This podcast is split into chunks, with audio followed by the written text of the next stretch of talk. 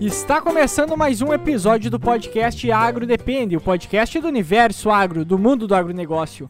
Hoje nós vamos estar gravando mais um episódio do No Meu Tempo Era Tudo Mato, porém, uh, antes o nosso convidado falou sobre a, a parte da, da Operação Tatu e hoje a gente vai estar falando sobre suínos também, que também teve uma, um impacto extremamente grande na nossa região, a parte da suinocultura, e mostrando e contando um pouco da história desde o tempo que o porco era criado como porco.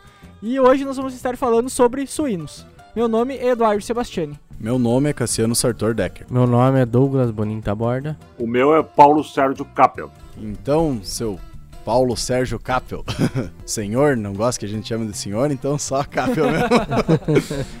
é, vamos perguntar para o senhor, então, toda essa evolução que eu vejo que na, não só na nossa região, mas como em todo o mundo, mudou muito de nem dá para dizer 100 anos, até 50 anos para cá, teve uma evolução gigantesca a questão da produção da, do suíno, né, do porco. Então, tanto numa questão genética, como de alimentação, como também toda a questão de como fazer o manejo desses suínos, integradores.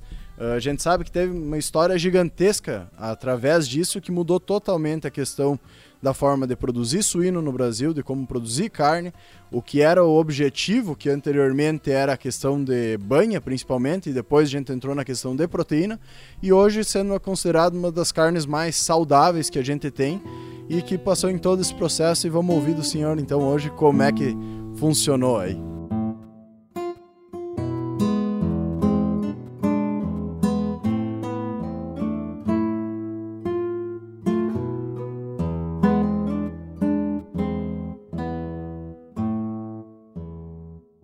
na realidade, cheguei em Santa Rosa no ano de 1957. E a suinocultura da época não se compara com a suinocultura atual.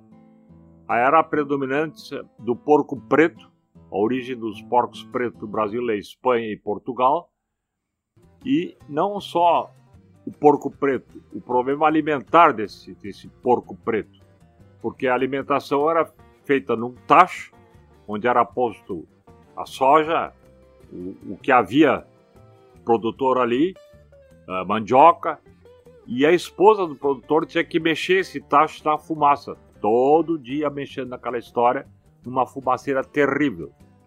E esse porco, então, mal alimentado, sofria de problemas de, de, de minerais, de, de, de avitaminoses e basicamente verminoses tão grandes que quando nós começamos a trabalhar, nós que eu digo, a Ascar começou a trabalhar nesse município, eu fui o primeiro agrônomo da Ascar aqui, uh, o frigorífico começou a notar da onde vinham os animais que não tinham vermes, que eram os orientados pelo nosso pessoal, uh, e terminou, terminava com as tênias e, e os ascaris, porque eram tão grandes essas, essas infestações animais estouravam os próprios intestinos do, dos, dos, dos, porcos. Dos porcos ainda. Bom, uh, esse porco preto, então, uh, se descadeirava ao dar cria, porque ele não tinha nenhuma alimentação decente, tinha que comer aquela lavagem que davam para ele. Então é, era um problema em cima do outro, essa suinocultura do início dos tempos. A partir daí começou a se melhorar a alimentação deles.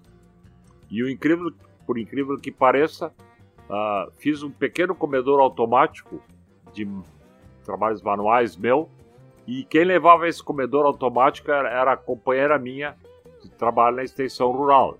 Ela levava para reunião com as senhoras, porque as senhoras ficaram impressionadas que podiam dar ração naquele comedor automático e escapavam da tal da lavagem com aquela fumaça. E vocês não vão acreditar o tempo que o farelo de soja não era usado. Xu Mingling era o diretor da, da Igol da época, da fábrica que produzia óleo de soja. Veio uma vez no escritório com um papel gigantesco, assim como jornais antigos enormes, escrito de um lado em português, do outro lado em alemão, explicando por que, que o agricultor tinha que dar farelo de soja e não lavagem, e não soja crua, quer dizer, através da lavagem. Eu disse, ligue isso aqui, os caras não leem. Primeiro, a letra é tão pequenininha que a maioria tem problema visual, não tem óculos, não consegue ler nem em alemão nem em português. Tem que fazer uma coisa mais prática. E daí se fez, baseado nos ensinamentos da extensão, um pequeno folhetim que o Ling mandou imprimir 5 mil deles. E eu disse: outra condição, não pode haver nenhum, nenhuma ideia de que isso veio da indústria. Tem que ver a ideia de que veio das CAR. Está ensinando a eles como alimentar os suínos. E baseado nisso foi feito esse pequeno folhetim que foi que o Ling mandou fazer 5 mil. E ao mesmo tempo ele foi a Porto Alegre e pediu para dois radialistas, Pinguinho e Walter Broda, que faziam um programa assim, imitando, imitando um, um alemão da colônia falando. E eles então representavam a chegada do extensionista rural na casa deles e falando do que como eles alimentavam os suínos e que o, e o extensionista dizia que eles iam dar farelo de soja. Ele fez uma gravação em Porto Alegre que nós nem sabíamos. Aquilo foi ao ar e deu um, uma, um, um, boom porque todos os agricultores achavam que era o vizinho dele falando com, com, o extensionista sobre o uso do farelo de soja. Então, isso, falando agora, 50 ou 60 anos depois, ninguém vai acreditar que o farelo de soja não era usado. Era subproduto da indústria de óleo.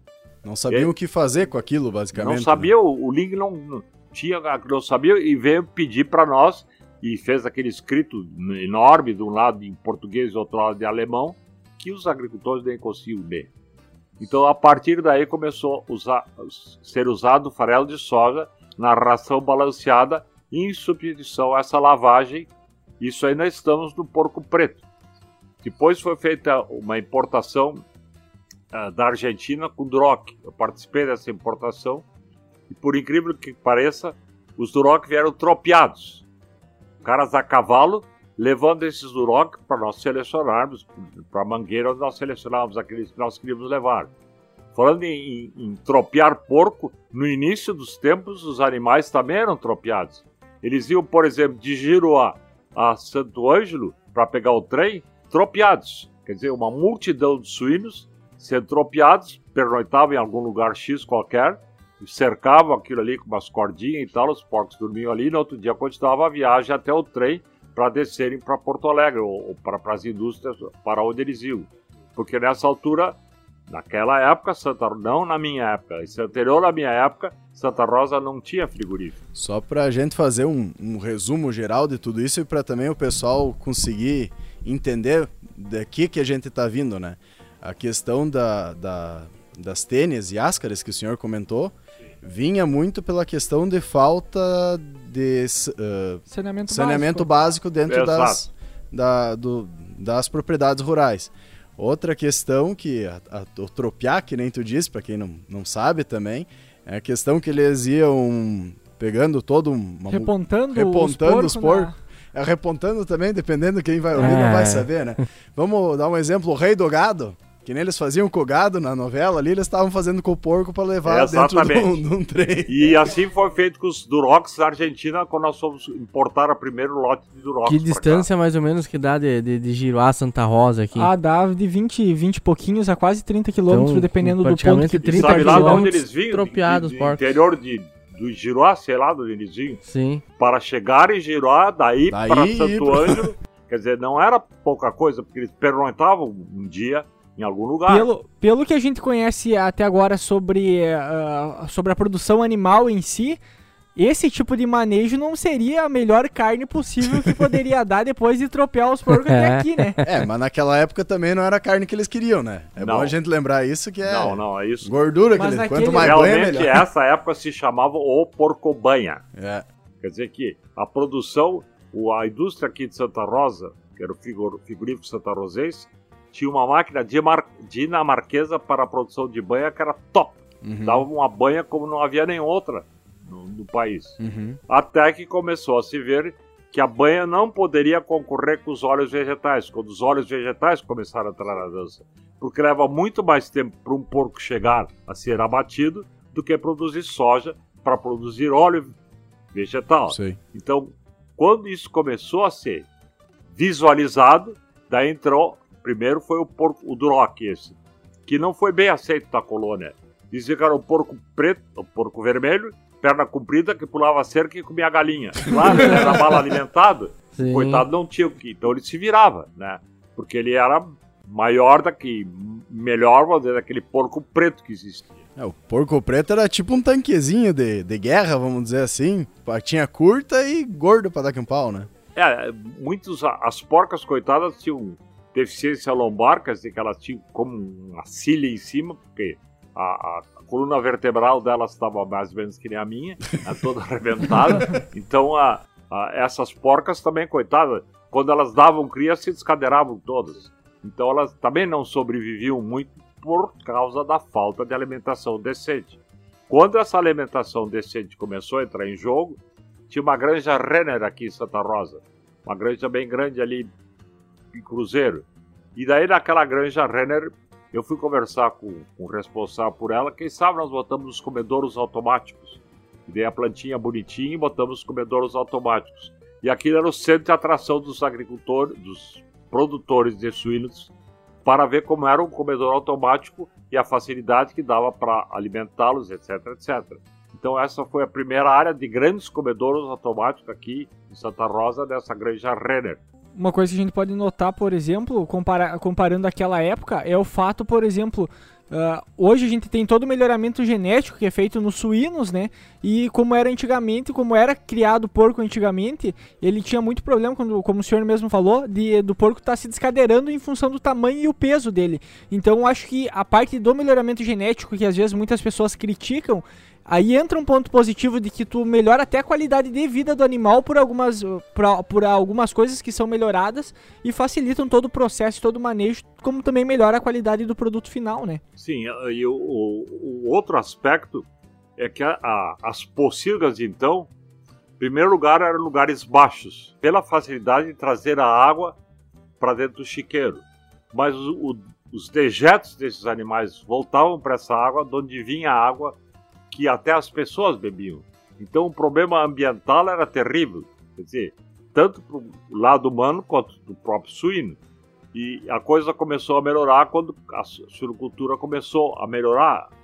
Ah, e a, a, a produção, o problema de higiene desses animais, não só deles quanto das pessoas, porque não havia saneamento básico nas, na- na- na- nas propriedades rurais. Quer dizer, não havia privada higiênica, era bananeira, isso não é brincadeira.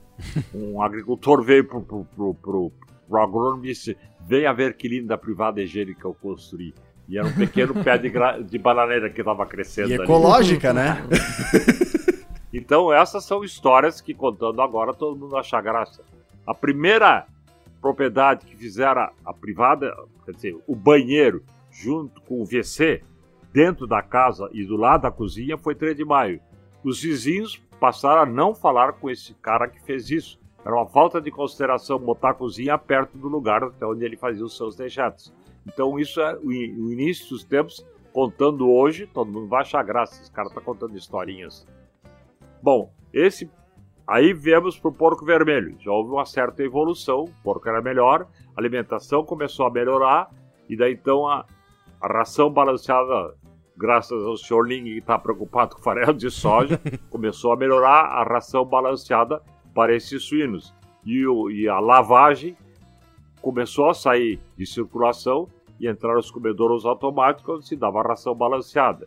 E o porco já era melhor que o porco preto. Esse Duroc era um porco bom, mas tinha que ser bem alimentado. Se era mal alimentado, dava o que eles diziam, pulava cerca e comia galinha. É. Depois disso, vem a época dos porcos, ah, vamos dizer, europeus, porque o Duroc podia trazer dos Estados Unidos ou, ou- ou da Argentina, como os primeiros que nós trouxemos foi da Argentina.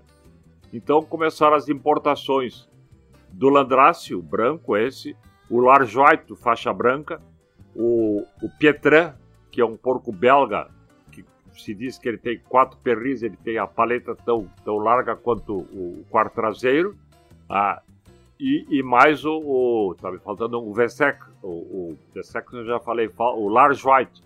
Esses foram importados da, da Europa. E eu estava casualmente fazendo estágio numa estação de avaliação de suínos na Bavária. E daí me pegaram de intérprete, ou de alemão ou de inglês, para esse, esse pessoal que foi fazia importação. Daí se foi para a Bélgica, se foi para a Suécia, de onde veio o Landrace, se foi para a Bélgica, veio o Petran, e quer dizer que era uma meia dúzia de países onde esses animais foram selecionados: Inglaterra, Alemanha, Suécia, Bélgica. E esses vieram de navios. A primeira importação, e esse foi para o nosso interior aqui. Após essa, houve uma segunda importação maior que a primeira. Também, aí eu participei de toda a importação, em todos os países, e esses já, já eram mais maior número, porque os agricultores começaram a acreditar nesses porcos que não eram vermelhos e que eram ou brancos ou, ou, ou, ou com faixa, que eram melhores para a produção de carne.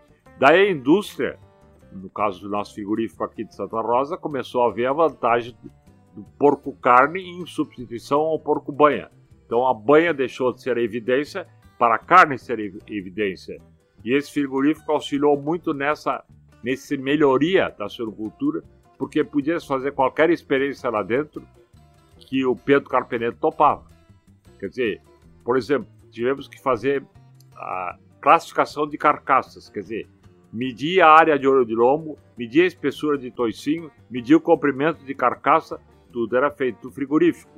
Nessa ocasião foi feito então o primeiro bloco teste de suínos do Brasil aqui em Santa Rosa, no Parque de Exposições.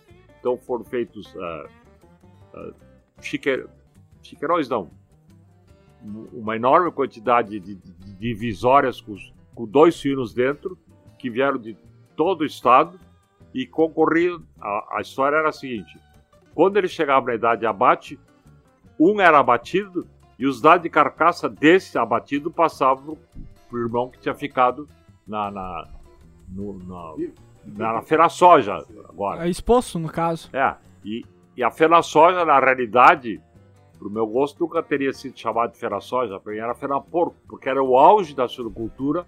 Aqui era a região de maior produção de suínos do Brasil essa área toda. Mas eram pequenos agricultores com cinco porcas, seis porcas, e olhe lá. E essa coisa começou a evoluir. Esses pequenos produtores passaram a deixar, começaram a deixar de existir para uh, produtores mais especializados, que tinham maior número de, de porcas. Então, a, toda essa história junta, quer dizer, a classificação de carcaça não se pagava mais por tipificação. Quer dizer, o frigorífico pagava pela cor do, do animal. Se fosse vermelho ou branco, era mais caro do que um preto. Né? Isso nós chamávamos na época tipificação. Depois disso, começou a se olhar o porco por dentro, que não adianta tu, essas, trabalhar em zootecnia, se não sabe que cara ele tem lá dentro. é, se tem banha ou se tem carne. Então aí começou a se diferenciar. Chamaram o porco banha, aquele antigo que produzia banha, e o porco carne, esse que produzia carne. E, e esses dados de carcaça desses animais eram julgados nas exposições. Nunca me esqueço, a primeira exposição de suínos que eu participei com dados de carcaça foi em Concórdia, Santa Catarina. Quase que apanhamos. Porque os agricultores não estavam entendendo que aqueles dados que ele não estava enxergando não era o porco ao vivo que estava sendo julgado, era o irmão dele que tinha dado de carcaça para ele. Então, às vezes, dado de carcaça era melhor. Não é que o animal em pista era muito horroroso, mas os dados de carcaça do irmão podia conduzir o dado melhor para um outro suíno que não aquele que tirou o primeiro lugar. Isso, até que os agricultores entenderam essa, essa ginástica com carcaças e coisas, levou algum tempo. E isso nós temos que agradecer essa classificação de carcaças ao frigorífico Santa Rosense, que permitiu. Aqui foi feito o primeiro, foi feito o método brasileiro de classificação de carcaças, porque a Argentina já tinha. Quando foi feito o block test, nós fomos argentino, o Luiz, o, Luiz Carlos Pedro Machado e eu, para ver como era o block test. Para lá já uma, não digo uma centena, mas a gente fez mais de 30 block tests na Argentina. E aqui foi o primeiro do Brasil e único, nunca foi feito outro depois desse. E esses animais estavam lá na, na Feira da Soja. Esses que foram do, desse block test. E o, o, o, o grande campeão foi aqui da Granja Granco Sul, que era aqui em Santa Rosa. O segundo foi um Gabi de Ibirubá. E foi um grande acontecimento para Santa Rosa. Primeiro block test, veio o governador, faixas e coisas assim, block test escrito e tal, mas a coisa não sobreviveu. Mas Santa Rosa tinha, teve a primeira estação de avaliação de suínos do Brasil, que é lá em cima, agora não existe mais a estação, mas ela, a construção ainda está lá. Então ali era, um, era a mesma ideia do, do, do, block test. Os suínos eram avaliados e os de carcaça passavam para o irmão que ficava. Só de curiosidade, assim, todo esse trabalho que foi realizado tentando buscar esses suínos, importar, no caso, melhor material genético, vamos dizer assim, que seriam reprodutores e fêmeas, né? Uh, quem é que financiava isso? Era o governo, era a Ascar, era o frigorífico? Como é não, é que não, era não. essa questão? Ah, o, o, os, essas duas importações do Ministério da Agricultura. Tanto que foi conosco o, o ministro da Agricultura, na, na segunda, que eu participei desde o início. E daí, porque imagina, se selecionava os porcos, por exemplo, na Alemanha. E daí tu botava um coverall, por sorte um amigo nosso trouxe um que classificava também, classificaram, selecionava os animais, se botava em cima, porque para comprar porco na, Ale, na Alemanha, na Europa, tu tem que estar de gravata. Então tu botava aquele coverall cobrindo toda a tua roupa e tu tirava aquilo e na, no aeroporto estava se fazendo para onde os animais iam. Esse vai para cá, esse vai para lá e tal, dentro do Brasil. E claro que teu cabelo não fica cheirando muito gostosamente. quando entrava no avião, tu via que havia um vazio teu entorno, porque nós chegávamos cheirando a porco. Por exemplo, na Bélgica, nunca me esqueço, o hotel que nós paramos, como nós íamos com o ministro da Agricultura, era um hotel top. E nós, daqueles tapete tudo ali, cheirando a porco. Mas isso fazia parte da importação de suínos. Mas naquela época se fumava no avião também, então se um, dois puxava um crivo lá, já saiu é, eu, eu, nunca fumei, então nunca prestei muita atenção. mas uma vez indo para a Austrália, eu vi que eles estavam fumando não um cigarrinho normal. Meio diferenciado, proibido. Bom, então ah, nós estamos agora nos porcos importados da Europa. Isso. Quer dizer que o branco, faixa, o Lars White, o, o, o, o Pietran, e daí começaram a, a, ideia dos porcos híbridos. E aqui em Santa Rosa uh, vieram dois, dois ingleses, antes de nós termos porcos híbridos aqui, e conversaram sobre porcos híbridos. E como eu tinha dados sobre sinocultura, assim, muito bem tabulados na época, porque eu, a minha área dentro da extensão rural é especialização em suinocultura. Mas a especialização da época não é a especialização de agora, que tira PHD, MS. A especialização, tu ias para um país, no meu caso eu fiquei um ano nos Estados Unidos, com os criadores de suínos aqui e ali e tal, no Farm Belt deles, e depois tive um tempo numa estação de avaliação da, da Alemanha, e essa era o chamado os especialistas. Quer dizer que a saída para cá e para lá que te dava mais um, um, um, um conhecimento, conhecimento, melhor do que estava acontecendo na área da suinocultura. E daí apareceram aqui o, dois ingleses em São Paulo. E daí eles disseram: olha, os únicos caras que têm esses dados que vocês estão pedindo é em Santa Rosa, que eram os dados que eu tabulava de, de animais e não sei o que mais. E daí eles vieram da costada aqui, os dois ingleses, foram falar com o Pedro Carpeneto, que era o top que era da a indústria, Aí o Pedro Flávio me chamou que eu era então o intérprete. Né? E daí então nasceu a, a prim, o primeiro relacionamento com porcos híbridos aqui em Santa Rosa. Era e eu e o Pedro então me mandou aí em conjunto com a Ascar, claro que a Ascar permitindo. Eu fui à Inglaterra ver os híbridos lá, fui aos Estados Unidos e México para ver os híbridos. Mas como tinha uma doença uh, na Inglaterra, nos, nos suínos, não, os animais não puderam ser importados da Inglaterra. Os mesmos híbridos, quer dizer, os mesmos híbridos, não, os híbridos da Cameron, que era o nome, foram importados do, do México e vieram do México de avião para o Brasil e para Santa Rosa. E aí se criou a, a Cam Brasil, que é uma cruza de Cameron e Brasil. E, e para essa vieram dois, dois rapazes que tiraram, que, que, que foram treinados na, na, na, Inglaterra na criação dos suínos. Martin Riordan, que está até hoje aqui, morando aqui em Santa Rosa, e o Freiburg, que está morando em Caxias, tem uma grande, uma grande granja de suínos bem no topo lá do, daquelas montanhazinhas de Caxias. Então aí começaram a aparecer os híbridos aqui em Santa Rosa. E de novo estava o Pedro Carpenedo do meio, porque foi pra, para a. Essa Cam Brasil pertencia ao frigorífico. Então aí entraram os híbridos e desde então caem de circulação o, o, as raças puras. Não havia razão de fazer exposição dos suínos porque era perigoso pegar doenças. Aí entrou a ideia do minimal disease. Para entrar numa granja dessas inglesa para ver os híbridos, tu tinha que tomar um banho, botar o macacão, tirar tua roupa, botar o macacão, entrava lá para dentro. Se quiser, podia tomar um banho na saída também. Isso era opcional. É, era opcional. é, mas o principal era não contaminar aquela granja.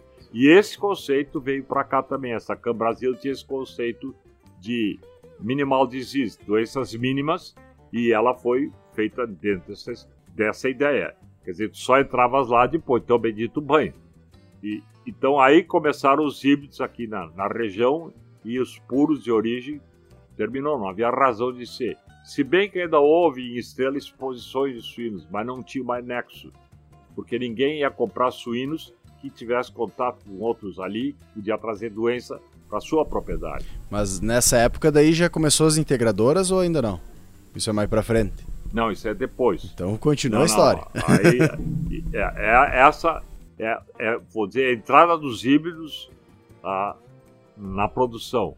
Daí o pequeno suinocultor, aquele que quando eu vim para cá era um, tinha cinco porcas, ele foi caindo, caindo fora porque ele não tinha condições de produzir muito mais.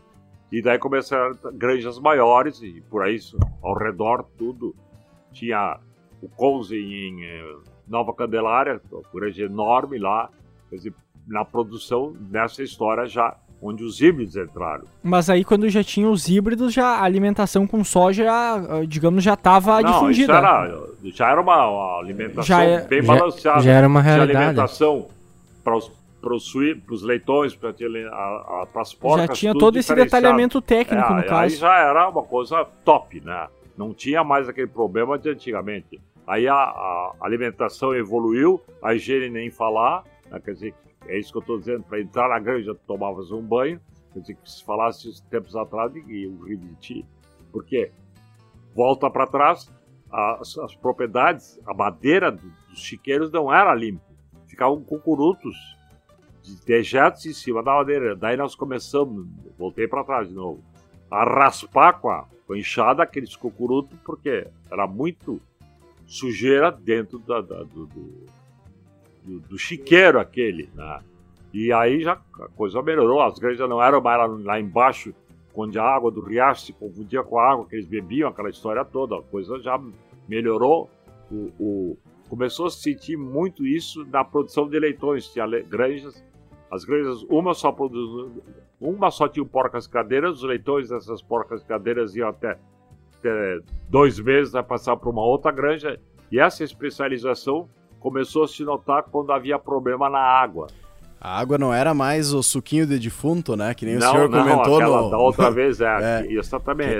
Quem, né? quer saber. Que é engraçadinho, mas é verdade. Isso quem quer saber a história da, do suco de defunto, ouve o segundo No Meu Tempo Era Tudo Mato, então. essa foi, aconteceu lá em Tuparandi, essa suquinho. De... mas, ah, então houve melhoria de tudo. Quer dizer que da água, quer dizer que se notou problema na água, e daí começou a se preocupar com a água dos leitões ah, nas granjas e aí começou a se melhorar a água dos leitões. E baseado nisso, se fazia mal para os leitões que faria, não faria para as crianças. E daí, essa, isso é outra história que foi assim. Quer dizer, que não era primeiro para as pessoas o problema, é, era, era para os animais.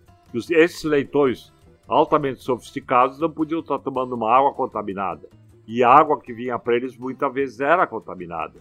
Então é, foi feita a melhoria da água e quando se, se captou isso, estou falando de extensão rural agora, mas como e, a, e, as pessoas? E daí houve a melhoria da, da, da, da, da água da, que o pessoal bebia. Chegamos à fonte drenada, que é o máximo dos máximos que a água da, da época chegou. Tá? Mas tudo isso não havia antes. E quem puxou isso, isso é que chama atenção, foi a criação de leitões.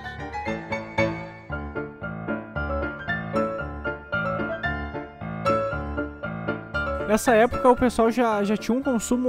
Hoje a gente sabe que tem algumas culturas, algumas pessoas que não consomem carne ou tem um certo preconceito com a carne de porco. Uh, como se tinha antigamente, em função da forma com que era criado, muitas pessoas não comiam ou rejeitavam a carne. Essa época, quando começou, já vinham os porcos híbridos e, e, melhorado a alimentação dele. Essa carne que era produzida, ela ficava muito, era consumido na região ou alguma coisa já era vendido para fora. Como é que era a cultura do consumo da carne? Não, o, o, o frigorífico, o, o, frigorífico, eu estou falando de Santa Rosa, Sim. Sim. Com, com o qual eu convivi. Ele mandava para São Paulo a carne. No início dos tempos iam carcaças penduradas na carcaça já do porco carne, não é o porco banha, penduradas dentro dos caminhões frigoríficos. E acontecia coisas assim. O caminhão, o sujeito parava para almoçar e deixava ele parado metade no asfalto e metade fora do asfalto. E aquele asfalto ia as, e como tava, não estava na horizontal, as carcaças começam a se mexer dentro do caminhão e o caminhão tomba. Estão me entendendo? As carcaças estão penduradas assim. E como ele não está não, não tá bem no nível, para um, um, um rodado no asfalto, outro rodado fora, as carcaças se mexem, o caminhão tomava.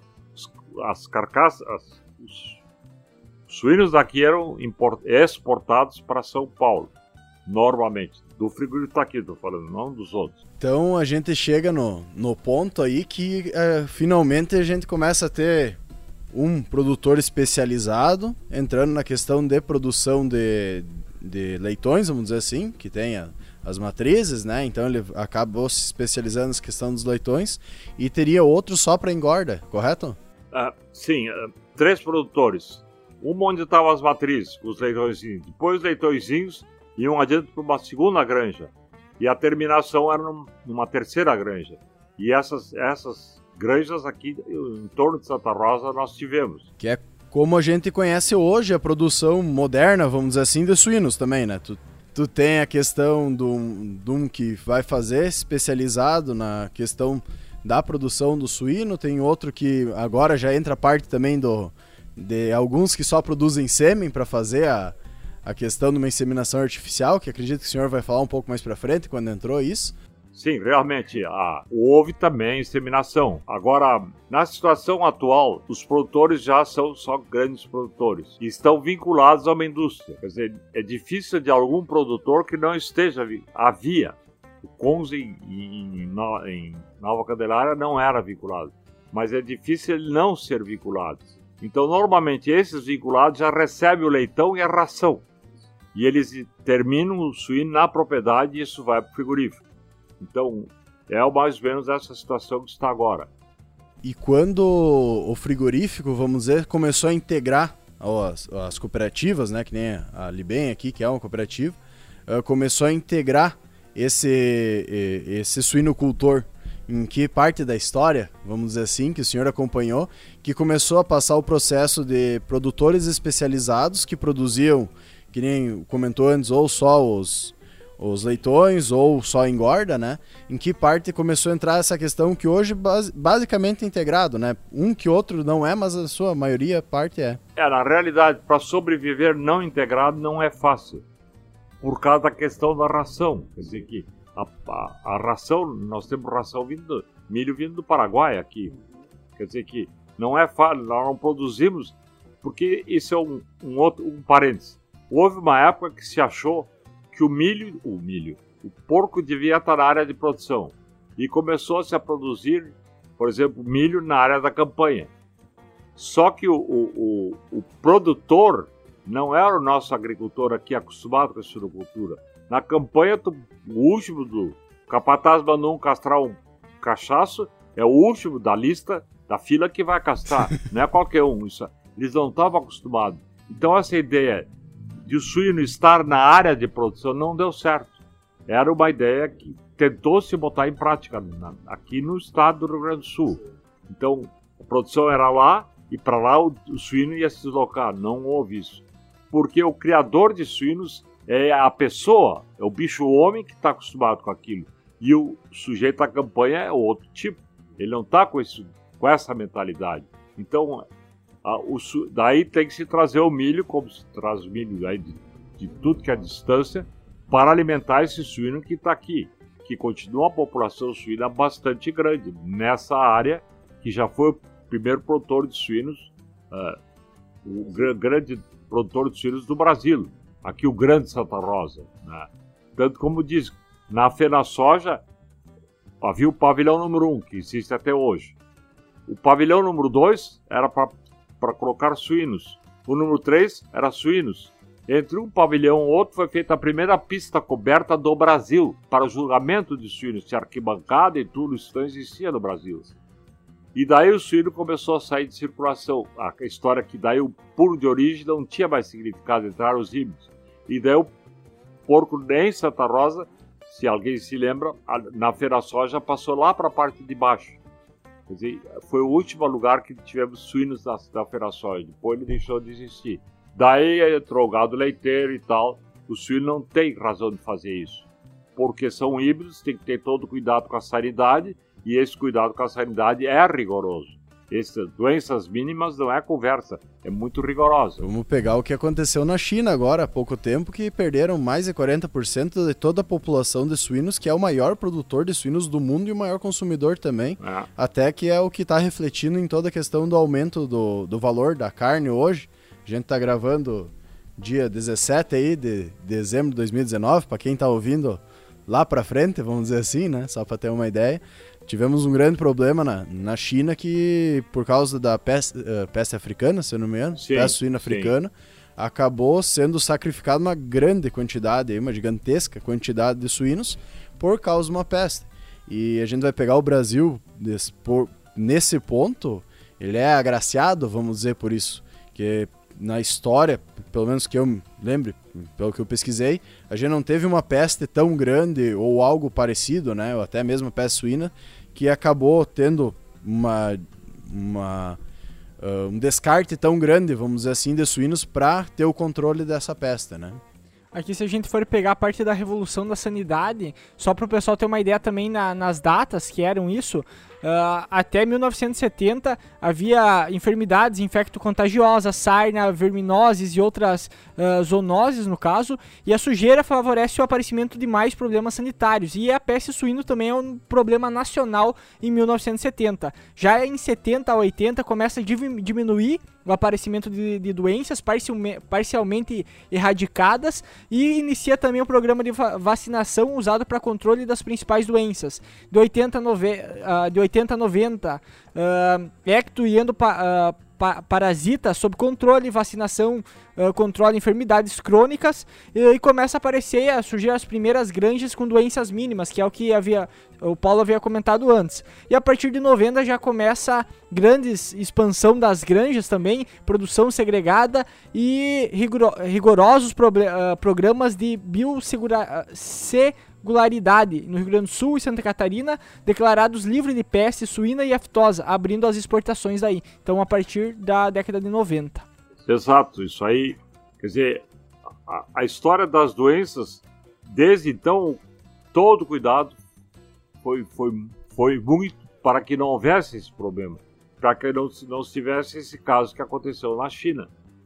E isso tem a ver com sanidade e com rigoroso controle de sanidade, tudo isso aí. Então, toda essa evolução, porque daí o consumidor também passou a exigir uma carne magra. Ele não queria mais uma espessura de toicinho de 6, 7 centímetros, ele queria carne magra. E, e o, o, consumidor é o que norteia a produção, é ele que, que manda como tem que ser feito. E a partir daí, a carne de suíno, que era considerada muito perigosa por causa de colesterol, etc, etc, foi por aprovado por A, por A mais B, que não é assim. É uma carne que pode ser consumida tranquilamente. Hoje, se eu não me engano, é considerada a carne até mais saudável a ser consumida pela questão que a de gado tem toda uma questão que aumenta o colesterol e tudo mais. Uh, a de frango tem muito pouco nutriente, vamos dizer, uma proteína de baixa qualidade, até se tiver algum nutricionista aí nos ouvindo e quiser nos corrigir caso estivermos errados, estamos de porta aberta para uh, falar uh, que estamos errados também.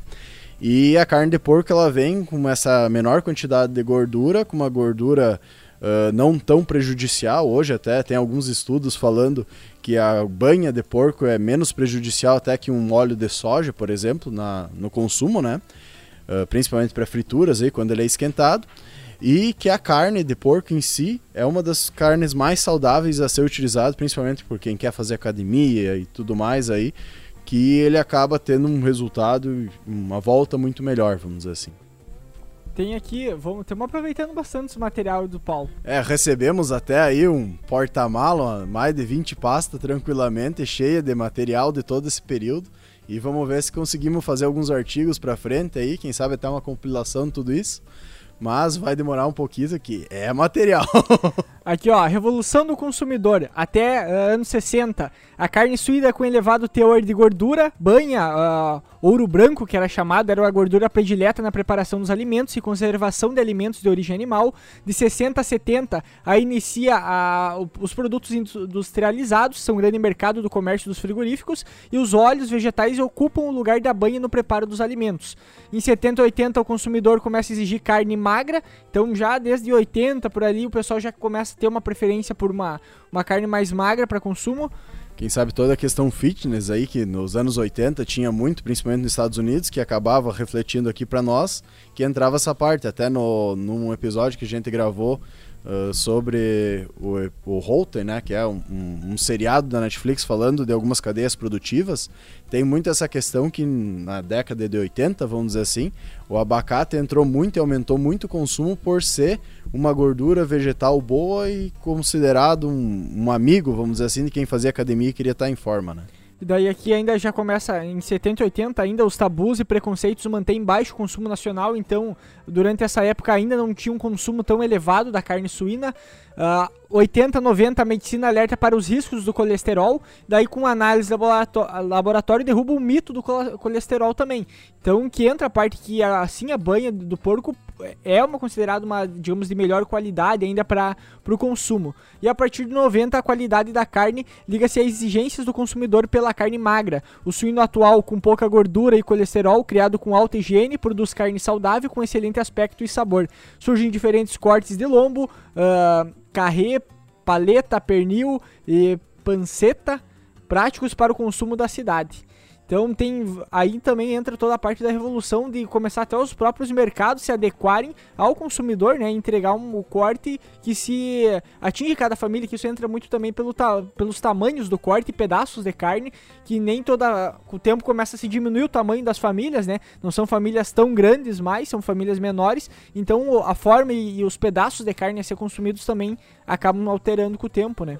E para ver também com como tu comentou, que existia o mito da, da, tanto da banha como da carne suína não ser saudável, né?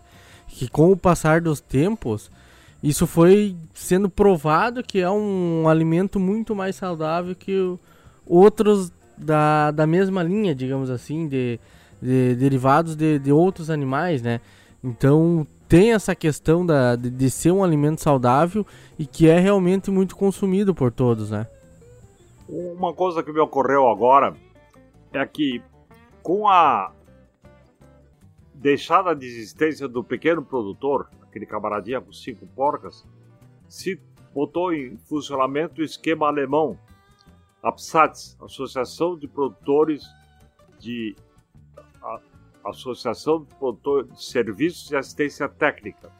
Quer dizer, o nome alemão era outro. Mas a ideia era inicialmente com máquinas. Uma das primeiras foi feita em três passos. Quer dizer que, vez cada um ter o seu trator, teria um, a associação teria um trator com todos os implementos que esse trator necessitava para fazer o trabalho na propriedade de vários produtores. E nós pulamos dessa associação de produtores com máquinas para suínos. A mesma ideia empurramos para suínos. Porque na Alemanha funcionou um período esse, esse tipo de associação. E daí então ah, essas associações de produtores de suínos, em vez de cada um ter sua porca criadeira, a associação tinha as porcas criadeiras. E, a, e eram criados os leitões até, até os dois meses de idade, aí passava a ser terminado da propriedade dos, dos diferentes sócios associados a essa associação. Então tinha associação, Aqui nós tivemos o maior número dessas associações, chegamos a 37 dessas associações aqui na região, maior número de todo o estado.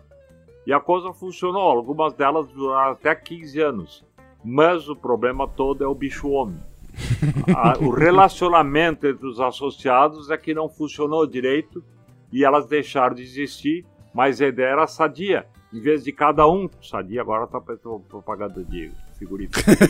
a, a, a, em vez de cada um ter suas, suas criadeiras, a associação tinha as criadeiras e eles terminavam na sua propriedade. E muitas dessas funcionaram muito bem. E, como digo, até 15 anos funcionou algumas. Mas depois elas se esfacelaram. Mas a ideia era genial. Essa ideia veio da Alemanha para nós aqui e nós pulamos da de máquinas para de suínos. Aconteceu também com Deleite, se eu não me engano, aqui nos municípios de Santa Rosa, essa questão de condomínios que eles chamavam, deleites, para fazer uma sala de ordenha só, onde é que mais produtores foram. Eu sei que em Independência, se eu não me engano, eu cheguei a é, conversar com produtores. Houve, é. Não em tão grande quantidade uhum. quanto as de suínos, mas como eu digo, terminaram não sobrevivendo. Mas era uma ideia muito boa para o pequeno produtor, porque como as granjas ficaram tão grandes e tão especializadas, com 200 cadeiras, o frigorífico fez uma vez um, um programa, eram 50 criadeiras no mínimo, vários criadores com 50 criadeiras mas isso depois expandiu mais ainda, quer dizer, eles passaram a ter 200 criadeiras e por aí vai.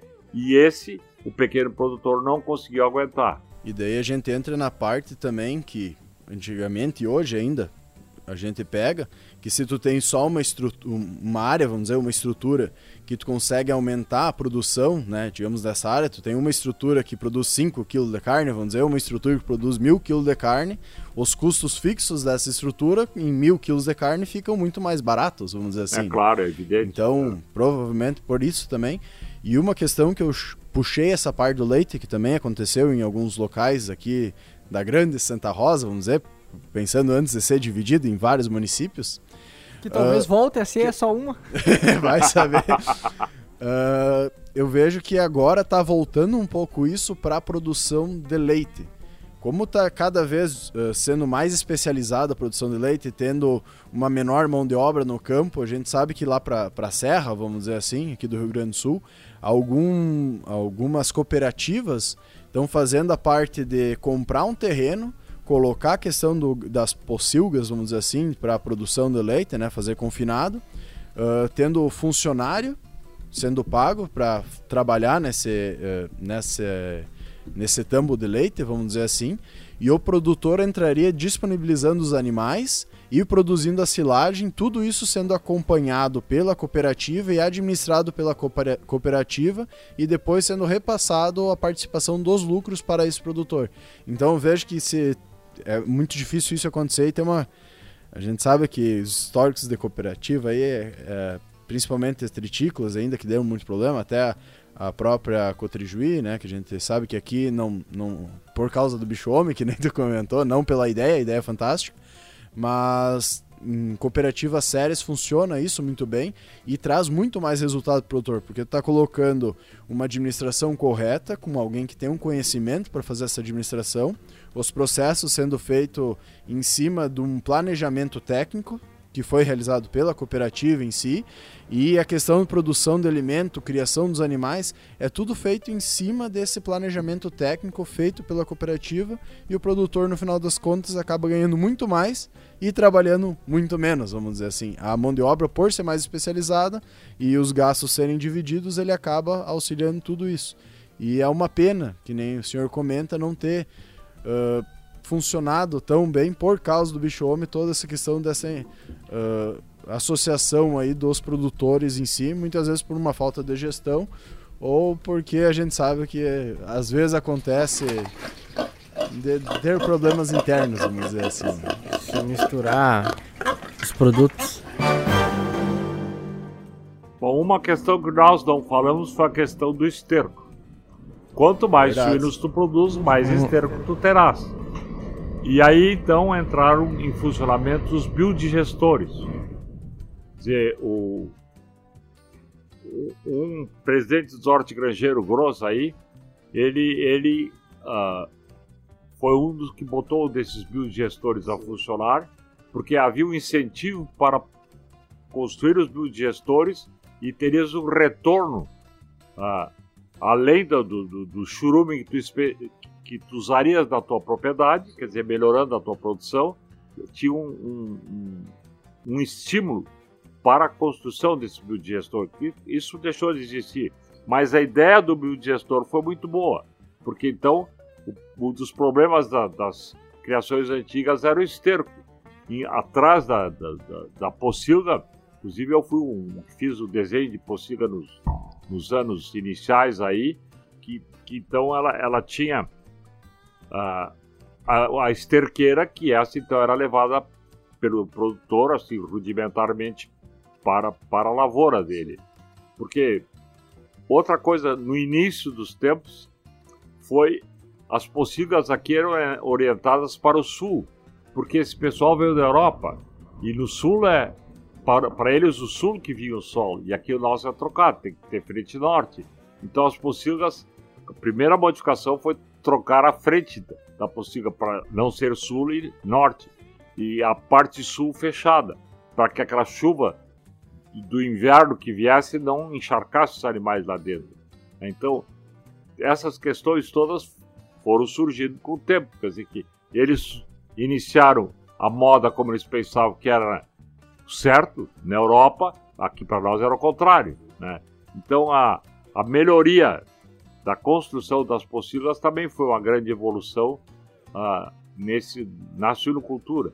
Então passaram a ter pocilgas mais bem orientadas, mais bem construídas, em vez de lugares baixos, lugares altos, a água era levada para a pocilga e não a pocilga construída à beira da água. Então tudo isso é uma evolução lenta e até terminar nessas granjas gigantes que nós temos hoje aqui. Então isso já nem se fala. Até pra gente falar um pouco, que tu entrou na questão dos dejetos suínos, né? Uh, esterco, basicamente, aí uh, explicar para nós, em todo esse contexto histórico, então que a gente está contando toda a evolução, como é que foi a evolução também do tratamento desses dejetos? Porque antigamente, que nem o senhor comentou anteriormente, não se dava muita importância para isso, tanto que a água que, que largava os dejetos era a mesma que consumia dentro de casa, né? Então, até para nós falar toda essa questão ambiental que foi crescendo e melhorando com o tempo, ainda mais uh, aposto ter um aumento de produção, então ter uma escala muito maior de produção, uma quantidade produzida muito maior de dejetos. Como é que foi a evolução disso? Gostaria que, se o senhor quiser, claro, Bom, contar toda essa evolução para nós. A, a, o chiqueiro antigo era aquele que eu disse que a, a tábua não era limpa nunca, onde os porcos estavam, que ficava aquele grudado na tábua que ela ficava com a grossura três vezes maior do que ela deveria ser. E o esterco simplesmente caía por baixo do, da, da construção. E aquilo, as galinhas iam lá e tal, então havia aquela promiscuidade total. E daí se começou a fazer a esterqueira no fim da, da, da pocilga, que era uma pocilga com frente para o norte, e o lado sul então estava a esterqueira, onde estava o esterco armazenado até a hora de levá-lo para, para a lavoura. E isso vai evoluindo, evoluindo até chegar no, no atual biodigestor, que era o top de tudo, porque daí o, o churume era irrigado na propriedade rural. Isso tudo não existia antes. Tinha que carregar a carreta, aquela confusão, levar esterco numa carreta para então botar no campo. E eu já levei banho desse, desse esterco moderno aí. E aí um colega terra por dentro de Nova Candelária, quando uma esterqueira daquela, um caminhão espalhando esterco, nos deu um banho lindo no carro. Tá? Sorte que a janela tá fechada. Então a gente tem toda essa evolução que aconteceu, que nem tu comenta de cair por gravidade o esterco e, e ficar embaixo, podendo uh, provavelmente sendo um dos fatores que tinha muito problemas de doenças até, porque tava sempre aquele esterco ali, podia ter uma proliferação, mesmo não tendo encostado no chão, né?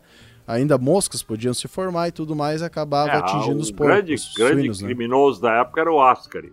Chegamos até tênis, né? Mas é, o que, que proliferava eram os Ascaris nos suínos, né? E daí quando começou a se melhorar tudo isso, diminuiu a verminose neles. E claro, depois tiveram que ver as vacinações normais, aquela história toda. Para não dar grandes problemas de saúde. É, e a questão, hoje a gente sabe que é colocado hormônios aí pro suíno para ele ser castrado, né? Que para quem não tem noção disso, o suíno macho, vamos dizer assim, se ele não for castrado, ele fica com um cheiro forte na carne e um gosto muito forte também, né? Antigamente era tudo castrado a faca mesmo, fazia um mutirão aí quando era pequeno, quando era grande, não sei como acontecia, né? Porque eu, desde que me conheço por gente, vamos dizer assim, já era colocado a vacinação, não é vacinação, mas no caso, colocado uh, um produto, vamos dizer assim, para o porco ser castrado quimicamente, né? Aqui, naquele tempo, como é que era? Como é que começou isso aí? Não, é, na realidade era, era feito, os leitões eram castrados, né? Quer dizer, pequenininhos, então era uma coisa muito rápida, não tinha grandes problemas aí. Todas essas outras que fogem da, da coisa mais simples, pode ter o pessoal se queixando na carne depois. Né? Então tem que cuidar os dois lados. Sim, né? claro. Uma coisa que a gente pode notar que teve bastante impacto foi a parte da operação Tatu em si, em função que, com o aumento da produtividade, principalmente de milho e soja, fez com que pudesse melhorar a qualidade de alimentação dos, dos animais, como também aumentar a produção de todos eles. Então, a parte da operação Tatu, querendo ou não, ela refletiu até na parte de produção de suínos em si, em relação à parte da alimentação, né? É, aí nessa questão, como era a suinocultura, como era a minha área era suinocultura, nós queríamos a produção de milho. Só que não deu certo, porque foi mais fácil produzir soja e trigo por causa das máquinas do que produção de, de, de milho. Então, o que havia na época era milho e mandioca, esse saiu de circulação, passou a ser soja e trigo. Então, tanto é que o milho para nós agora vem de distâncias bastante grandes. Para toda a sacionicultura que não é tão pequena aqui, o milho vem distante para cá. É aquela coisa, toda a produção de milho no Rio Grande do Sul fica no Rio Grande do Sul, que a gente tem uma grande produção de uh, suínos, né? Questão de aves, alguma coisa também, não tão grande quanto Santa Catarina e Paraná, mas tem alguma coisa também de aves. Produção leiteira nossa está muito grande hoje, então tem necessidade de criar, eh, fazer ração para tudo esse bicharedo, né? Então a gente sempre comenta que toda a produção, querendo ou não, do milho no Rio Grande do Sul, ele acaba ficando muitas vezes no Rio Grande do Sul, né? Para toda essa produção e ainda vem muita não, coisa de fora. Não, tem que vir muito de fora, porque senão eu não aguento o puxo aqui. É, essa aqui é o que se queria mais milho, mas não se conseguiu tão fácil tal mais milho. Porque é muito mais simples soja e trigo, por causa das máquinas, do que acrescentar milho. É, não, eu quero dizer que não estão plantando milho com técnica, não é isso. Mas no início dos tempos, a ideia, inclusive da Operação Tatu, tanto é que um dos líderes dele foi o presidente, o diretor do frigorífico, Pedro Carapenedo, né? Nós queríamos era milho, mas esse milho saiu do seu Quer dizer, não através do, da Operação Tatu. É, por não, não, não ser plantado uma quantidade muito grande de milho era mais fácil, até pela questão das automotrizes, vamos dizer assim, as, as colheitadeiras, ter uma forma, uma, uma boca, como é que posso chamar? Me fugiu. Uma plataforma Sim. que era feita para colher cereais, basicamente de menor porte nem o trigo, ou soja, né? Era mais pensado nisso, tanto que para chegar às espigadeiras demorou um pouco e era um custo muito maior. E daí a gente vai entrar na, também nessa questão da, da história da produção do milho. A gente for, foi ter uma grande produção de milho nos últimos 15 anos aí, que passou de 100, 130, né? Que historicamente a produção do milho não era tão grande, não tinha híbridos para isso, não tinha um melhoramento uh, vegetal, vamos dizer assim, Sim. dentro uh, do melhoramento genético visado para o milho. Depois que teve uma melhor Uh, no caso, começou as multinacionais, principalmente, melhorar essa questão da genética pro milho, que a gente consegue finalmente aí ter milho, muitas vezes em sequeiro, passando 200 sacos por hectare, o que não era realidade naquele tempo, que era, se você colhia 100, eu acho, já era festa, Sim, né? claro. É, não foi só também a questão do melhoramento, né? Desde o manejo em si realizado no milho mudou bastante, né? Eu me lembro que mais ou menos uns 6, 7 anos atrás, tinha dois senhores conversando, né? E um se queixando que tinha colhido mal o, o, trigo dele, não tinha, o trigo milho, não tinha dado uma produtividade tão boa, né? E o outro tinha dado uma produtividade bem superior. E esse que tinha dado a, a produtividade menor, uh, no meio da conversa, uh, não sei como, que sur surgiu lá que ele não tinha aplicado nitrogênio no, no, no milho. Então, pra, pra te ver isso, a, ainda existia né, essa questão da, do, do manejo do, do, do, negócio que é necessário, que o trigo, o milho necessita para a produção e o cara não sabia que precisava aplicar na cobertura depois de, de, de, do trigo, do, do milho emergido, né? Então. É que nem eu vi numa palestra de silagem, né? Uh, que eu fui. Uh, um senhor que estava lá perguntou a questão de botar nitrogênio, então ureia, né? Dentro do silo para ter um melhor rendimento. E daí o palestrante olhou: olha, se tu colocar no milho, eu acho que vale mais a pena.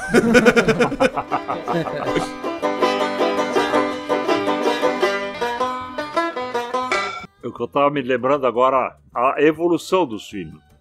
O porco selvagem tinha 70% uh, ah, na, no quarto anterior e 30% no posterior. O banho era 50% no, no quarto dianteiro e 50% no quarto traseiro. E o, o suíno moderno é 30% do anterior e 70% do posterior. Quer dizer, o que nós queremos dele é, é, é pernil. Né? Se bem que no porco belga, o Pietré, ele era considerado um animal de quatro pernis, porque ele tinha a paleta tão grande quanto o, o, o, o pernil. Mas, de uma maneira geral, na evolução dos suínos, ele ficou com, com esse formato. Ele tem o formato mais do torpedinho do que do porco-banha, que era igual o, o, o quarto dianteiro e o quarto traseiro. A seleção no início era 40 a 45% de carne magra e 5% de espessura de toicinho. Hoje, nós temos 50 a 60% de carne, carne magra e 1,5% de espessura de toicinho. Esse é o porco carne que tanto se fala. Quer dizer que não tenha esse outro já não era um banha total, porque o banha anterior, quando se começou, ah, tinha uma espessura de toicinho terrível. E frases como, a título de encerramento, gordo como um porco, come como um porco. O porco fez regime e virou suíno. Apresenta em média 31% de gordura a menos, 17% a menos a menos de caloria, 10% a menos de colesterol. Esse é o suíno moderno. Nós tinha um professor nosso que ele comentava, né, que na, na aula até ele é uma frase que ficou marcada, acho que para nós, né, que porco é aquele que cria porco como se fosse um porco, né? Porque hoje é hoje em dia é suíno, é, né? Com certeza. Mas no mais eu acho que vamos encerrando como seu Paulo, seu Paulo, como o Paulo comentou, uh, contamos, ouvimos mais que contamos, né? Basicamente ouvimos e aprendemos um pouco mais sobre toda a história. Temos bastante material aí que conseguimos observar. Tem esse livro muito bonito aí, histórico também, que até depois quero saber onde é que posso conseguir um desses também. que conta toda a história, todo documentado, questão de, de, de fotos, não cheguei a conseguir ler, mas uh, provavelmente frases de quem viveu naquela época. E eu acho muito interessante essa questão da FenaSoja em si, aqui de Santa Rosa, uh, fazer esses materiais da Prefeitura de Santa Rosa também, uh, retratando toda essa história, que é muito importante e é o que a gente quer também, de certa forma, trazer com o nosso podcast, que é documentar, de certa forma, essas histórias, principalmente de quem vivenciou elas e está contando com a própria voz aí para nós e conseguir deixar isso de uh, para todo mundo que tem curiosidade de ver toda essa evolução. Muitas vezes a gente está vivendo o presente, vamos dizer, e não tem nem ideia de todo o passado, de tudo que foi uh, que passou para chegar até aqui, todas as dificuldades, toda a questão de evolução gigantesca. Muitas vezes a gente entra muito na parte de, de, evolução tecnológica, né? Que hoje é muito rápido, mas a gente não tem nem noção que só foi possível toda essa evolução tecnológica porque na base da agricultura que é a agricultura em si, teve um, uma evolução muito grande que possibilitou todo o aumento populacional, que possibilitou a vida que nós levamos hoje, né? E que isso é, é muito importante e muitas vezes é negligenciado e nem lembrado, principalmente pelas uh, escolas aí que não vê a, a questão da história brasileira como algo de grande importância. E é o que nos fez nos chegar até aqui. E mesmo todas as dificuldades, todos os problemas que a gente tem no nosso país, ainda é um país que tem muito futuro aí, considerado o celeiro do mundo, que tem toda a questão do início da, da agricultura e da toda a evolução que ocorreu dentro dela, mesmo sendo um, um país de certa forma novo, muito evoluído e que tem muito a crescer e melhorar ainda. Nós fizemos até um episódio que era falando sobre a Revolução Verde em si, e o que a gente pode observar que o salto em relação à parte de tecnologia e até a parte com assistência técnica, que a Ascar aqui na região ela fez muito disso, fez com que melhorasse também muito da qualidade, porque a partir de, de 60 em diante, tu começa a ver várias diferenças, tanto no manejo, quanto na parte de sanidade, quanto também, claro, com o tempo foi evoluindo até a parte da produção de carne, melhorando cada vez mais, tecnificando, uh, deixando de uma forma mais automática até mesmo. E querendo ou não, a gente eu acho que é muito privilegiado por a gente estar tá numa região onde aconteceu, onde deu o pontapé para a iniciada de muito disso também, o né? início de tudo do Brasil, basicamente, é da agricultura, né? Partiu muita coisa daqui e daí foi para cima. Como partiu conhecimento, como partiu pessoas pra, daqui para outros locais do Brasil, disseminando informação, uh, desenvolvendo outras culturas, e, então acho que isso é extremamente válido. Eu acho que a gente tem muita, muita sorte também. Seria uma das vantagens aí, uma das poucas vantagens aí de estar na região que nós estamos, né? Mas é isso aí.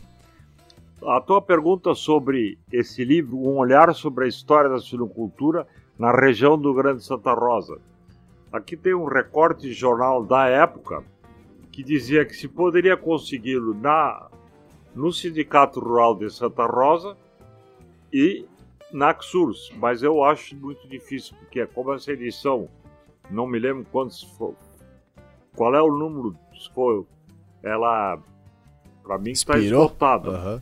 mas... Nós vamos começar a relançar esses livros aí, vamos começar a cobrar, vamos começar a vender esses livros. Eu não acho aqui quantos, mas uh, naquela época, que foi, isso foi feito em uh, eh, 2010, ah, não, mas acho que conseguimos ainda. É, agora. É 10 anos, né? É. é bastante tempo. Porque esse foi, esse foi lançado num Hortigranjeiros. Uhum. É. Agora, se ainda existe, não sei te dizer. Mas o material é muito bonito, a, a arte de, realizada nele é muito bonita muito, Foi muito bem feito. Muito bem muito feito. E, Parecido com aquele da soja que o senhor nos mostrou Sim, outra vez, é. também muito bem feito. Só que aquele foi numa feira soja, e esse aqui, por incrível que pareça, foi no Horti Granjeiros. Que não tem nada a ver com porco ainda. É, mas é, foi feito assim e, foi muito, e esse foi muito bem feito. E, e, e, a série de pessoas que foram entrevistadas nessa, nessa ocasião, claro, muitos deles já não existem mais porque eram idosos, né? mas foi, é um livro muito, muito bem feitinho. Então vamos pedir para o senhor aí dar uma mensagem final para todos os ouvintes do, do podcast aí, alguma coisa que tu, o, o senhor gostaria de deixar para posteridade, vamos dizer assim, que o podcast a gente espera que daqui 30 anos ainda tenha gente ouvindo nosso podcast. Bom, eu não estarei aqui para ouvir daqui a 30 anos, mas tudo bem. Eu, em todo caso, eu agradeço a vocês essa oportunidade, mais uma vez estar aqui com vocês, para conversar sobre as histórias que nós vivemos. E se, se eu tiver mais alguma aqui nesse material todo que eu forneci para vocês e acharem que eu posso ajudar, eu estou à disposição. Muito obrigado. E fica o convite também para outras outras histórias que o senhor quiser contar também, que não tem a ver agora nem com a suinocultura e nem com a Operação Tatu. Agora tu vai ter que lembrar de umas outras ainda pra gente vir aqui dar uma proseada. é, acho que não tem uh, satisfação maior do que a gente poder conhecer, como nós que somos novos também, engenheiros agrônomos, estamos começando no, no mercado de trabalho, saber como que foi antigamente uh, a, a produção em si, seja de, de da agropecuária e da agricultura, para chegar no patamar que nós estamos hoje. Foi muita coisa vivenciada, foi muita uh, experiência trocada, foi muita partir, muito conhecimento adquirido. Isso, muito conhecimento adquirido. Uh, uh, foi épocas assim que, que eu acredito que não tenha sido muito fácil uh, trabalhar e melhorar toda a questão da produtividade, mas que contribuiu para nós termos a, a essas condições de, de, de manejo que tem a agricultura e a pecuária hoje no, no Brasil, né? Paulo, você participou de quantos lançamentos de livro? Porque tem bastante pedaços de trecho de, do senhor falando, né? Contando e relatando histórias, como tinha do da soja também. Participou de mais alguns livros, ainda dando entrevistas e contando história pro pessoal? Não, não. A- a- entrevistas toda hora, quando tu menos espera. Ainda agora, quando foi o dia da extensão rural, não me lembro mais que dia foi esse, uma semana, dez dias, a FEMA nos pinçou, mais os colegas da Emater, uns que estão, a Clotilde Baó, que está na, na, na cooperativa São Luís, mais o veterinário Lunardi, então, para falar de como as coisas eram e tal, então, quando tu menos espera, tu é pinçado. Enquanto eu estiver por aqui e o cérebro ainda estiver funcionando, tudo bem. Mas é isso aí, eu acho que ficamos por aí. Até a próxima. Obrigado pela atenção de todos e nos compartilhe, compartilhe esse podcast, indique para algum amigo, para que ele possa escutar também um pouco de toda essa história que foi contada, que querendo ou não, são histórias que a gente não encontra em qualquer lugar. É, é extremamente difícil de achar muitas vezes documentado em algum livro ou material. Ah, claro, a não ser esses livros aqui mais, mais específicos que tem aqui na região e nós mesmos temos dificuldade às vezes para encontrá-los. Então, fica aí a dica, compartilhe esse podcast, com- compartilhe esse episódio, escutem o podcast e muito obrigado pela atenção de todos e até a próxima. Até a próxima, pessoal. Valeu, galera. Tchau, tchau.